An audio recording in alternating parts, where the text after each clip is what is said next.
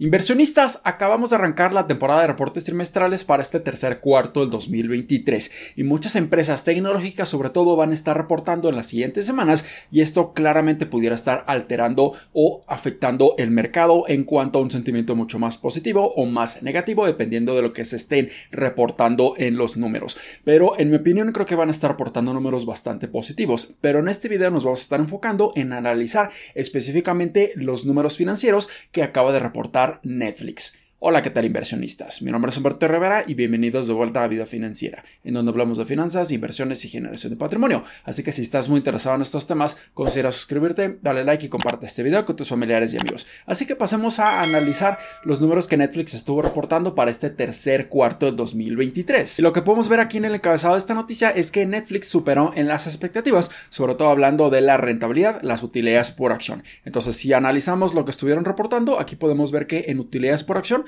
reportaron 3.73 dólares, mientras que se esperaban 3.49 dólares. En cuanto a los ingresos totales, reportaron 8.54 mil millones de dólares contra 8.54, que era lo que se estaba esperando, por lo que aquí simplemente se mantuvieron en línea. Y en el total de suscripciones que lograron alcanzar para este tercer cuarto fueron de 247.15 millones contra 243.88 millones de suscriptores. Entonces aquí superaron por bastante las mismas expectativas y es por eso que posiblemente estamos viendo una gran recuperación en la acción de Netflix tras reportar estos números de casi un 10%, una plusvalía gigantesca en su acción después de que tuvimos un día bastante negativo en la bolsa de valores, teniendo una minusvalía de un 2.68%, principalmente por toda la incertidumbre, porque ahora las tasas de intereses en los bonos gubernamentales a 10 años están incrementando y llegando a niveles bastante elevados, casi un 5% de rendimiento anual en estos bonos a 10 años, por lo que estamos viendo muchísima rotación de capital, estamos viendo cómo se están saliendo de las compañías, pero esto claramente nos está demostrando cómo se estaban esperando números bastante negativos por parte de Netflix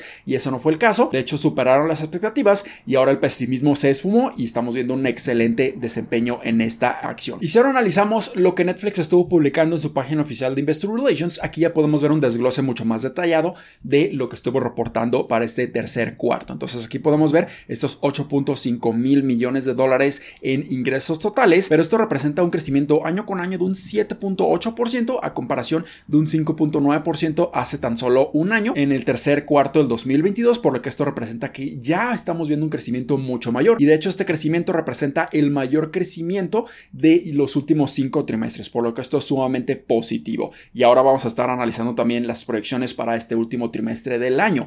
También aquí podemos ver que en sus ingresos operativos se reportaron en 1.9 mil millones de dólares, también un crecimiento bastante positivo a comparación de hace 12 meses, sus márgenes operativos muy positivos crecieron también año con año a un 22.4% a comparación de 19.3%, muy positivo. En cuanto a su rentabilidad, aquí también incrementaron a 1.7 mil millones de dólares contra 1.4 mil millones de dólares. Y en cuanto a sus utilidades por acción, también crecieron a 3.73 dólares contra 3.10 dólares. Aquí claramente también vemos un crecimiento gigantesco de casi un 11% en la cantidad de nuevos suscriptores a 240 47.15 millones en total a comparación de 223 millones. Esto fue una gran sorpresa por parte de Netflix a comparación de las mismas expectativas. E incluso podemos ver un crecimiento considerable de nuevos suscriptores de 8.76 millones a comparación del trimestre anterior que tan solo tenían 238 millones de suscriptores, un crecimiento sumamente positivo cuarto a cuarto. Algo que me impresionó bastante es que el flujo de efectivo libre sigue incrementando tal cual como Netflix lo estaba proyectando, como lo estuvieron mencionando que va a estar creciendo de una manera exponencial hace unos cuantos trimestres y claramente lo están cumpliendo. Entonces aquí vemos que el flujo efectivo libre se reportó en 1.9 mil millones de dólares a comparación de tan solo 472 millones de dólares durante el tercer cuarto del 2022. O sea que el flujo efectivo libre incrementó cuatro veces a comparación de hace tan solo 12 meses. Esto es excelente. Estamos viendo cómo Netflix está siendo una compañía mucho más resiliente con una muy buena posición financiera y en estas épocas en donde tenemos altas tasas de intereses es lo mejor que podemos ver, que tengan el flujo efectivo libre suficiente para hacerle frente a cualquier tipo de obligaciones y de hecho no estén emitiendo más deuda para simplemente estar operando su negocio. Y finalmente aquí podemos ver las proyecciones o el guidance para este último trimestre del año, en donde se espera un ingreso total de 8.7 mil millones de dólares, un crecimiento año con año de casi un 11%, 10.7%. También sus ingresos operativos se esperan bastante buenos, 1.2 mil millones de dólares a comparación de 550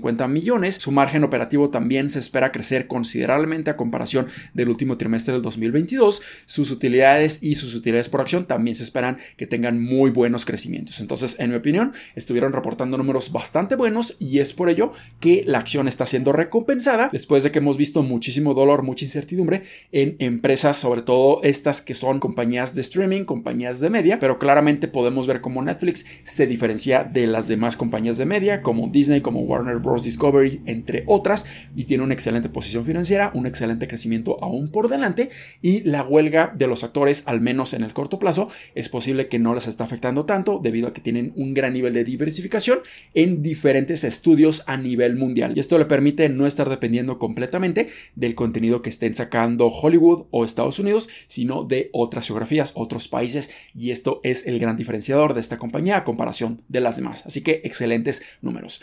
Espero que este les haya sido bastante útil y educativo. Si fue así, considera suscribirte, dale like y compártelo a tus familiares y amigos. Nos vemos en el siguiente. Muchísimas gracias y hasta luego.